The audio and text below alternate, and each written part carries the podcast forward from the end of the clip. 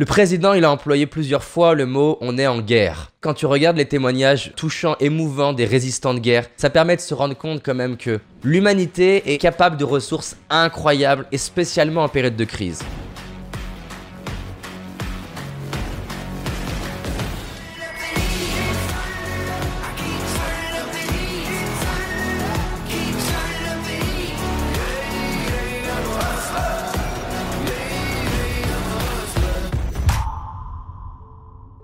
Les moments qui sont difficiles créent des hommes grand H forts. Face aux crises, tu as le choix d'être détruit, de survivre ou d'en ressortir grandi. Et ressortir grandi, ça veut dire avec la situation réelle, qu'est-ce que j'en apprends, comment je développe des compétences, qu'est-ce que je fais que je faisais pas d'habitude, comment j'apprends à devenir meilleur dans ce que je fais, Comment j'apprends aussi à devenir plus humble? Parce qu'une période comme ça, elle te rend humble. Tu te rends compte qu'à tout moment, tu peux perdre ce que tu as. Elle te rend humble aussi avec les relations que tu as parce que tu te rends compte de la fragilité de la vie et ça te permet d'avoir plus d'amour pour tes proches en te disant voilà, à tout moment ils peuvent disparaître. Je vais quand même plus les apprécier. Ça te permet d'être humble aussi par rapport à quand des fois tu te plains par rapport à ta vie, de se dire non mais en fait ma vie elle va très très bien en fait. Le président, il a employé plusieurs fois le mot on est en guerre. Et dans la guerre, aussi atroce qu'elle a été, il y a eu des trucs incroyables. Dire des gens qui ont aidé euh, des juifs à survivre. Donc c'est une magnifique opportunité en ce moment de nous connecter, de nous rassembler, de nous entraider.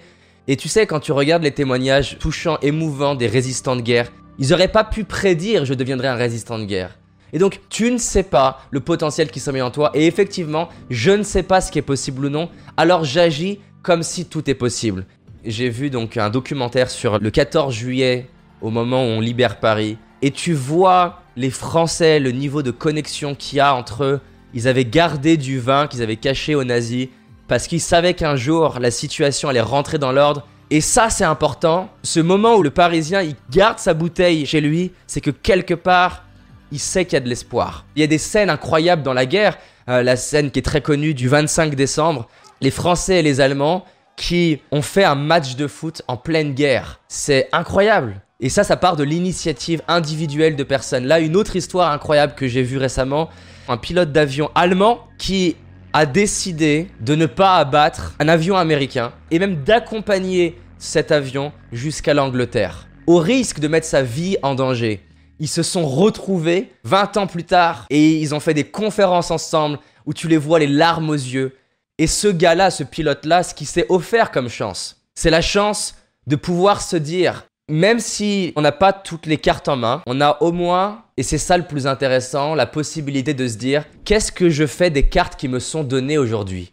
Un homme qui m'inspire énormément, plein d'entre vous, vous le connaissez, c'est Dr Viktor Frankl. Donc il a été enfermé dans les camps de concentration avec des tests de stérilisation, scalpel sur les testicules, sans anesthésie. Il a été un des premiers a montré que même alors qu'il semble n'avoir aucun pouvoir parce que les nazis sont en train de le torturer, il lui reste un truc dont il est le seul à détenir le pouvoir, c'est son esprit. Et dans son esprit, ce qu'il a amené comme idée et qui est incroyable, c'est que c'est le sens qu'il donne aux événements qui lui appartient totalement. Il visualisait ce qu'il allait pouvoir faire de cette atrocité. Le but de l'image mentale de lui avec sa famille en sortie des camps, c'est pas tant de sortir des camps, c'est l'énergie que ça lui donne dans le présent. Et en visualisant ça, ça lui a permis psychologiquement de survivre. Et quand je vous dis ça, j'espère bien être d'accord, j'ai aucune prétention de pouvoir faire ce qu'a fait Viktor Frankl. Néanmoins, j'ai envie qu'on s'appuie sur les épaules de géants. Et pour moi, des gens comme Nelson Mandela, comme Dr Viktor Frankl, ce sont des géants. Eux, ils ont dessiné un trait de ce que l'humain est possible et de ce que l'humain ensemble peut faire. Et nous, on a la possibilité de continuer ce trait, de continuer l'histoire pour que dans 30 ans, dans 200 ans, les gens étudient l'histoire et étudient cette phase et cette fameuse crise économique et crise sanitaire et se disent regardez ce que l'humanité a fait. Du coup, je propose là tous ensemble qu'on crée cette image du moment où on va célébrer ensemble avec cette coupe de champagne, avec ce vin symbolique de la France et de la libération, et à un moment donné qu'on célèbre ce qu'on a fait dans cette crise. Qu'est-ce que j'ai envie de pouvoir me dire et de dire à mes petits-enfants de cette période-là?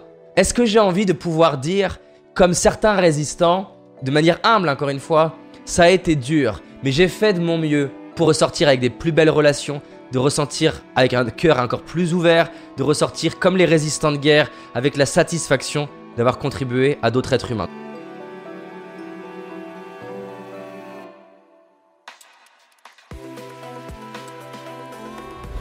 T'as envie d'aller plus loin, j'ai réalisé une vidéo qui s'appelle les 5 erreurs que la majorité d'entre nous font et qui va nous causer l'échec de nos projets, nos rêves et notre réussite. Une seule de ces 5 erreurs va t'empêcher littéralement de réussir et d'être pleinement heureux.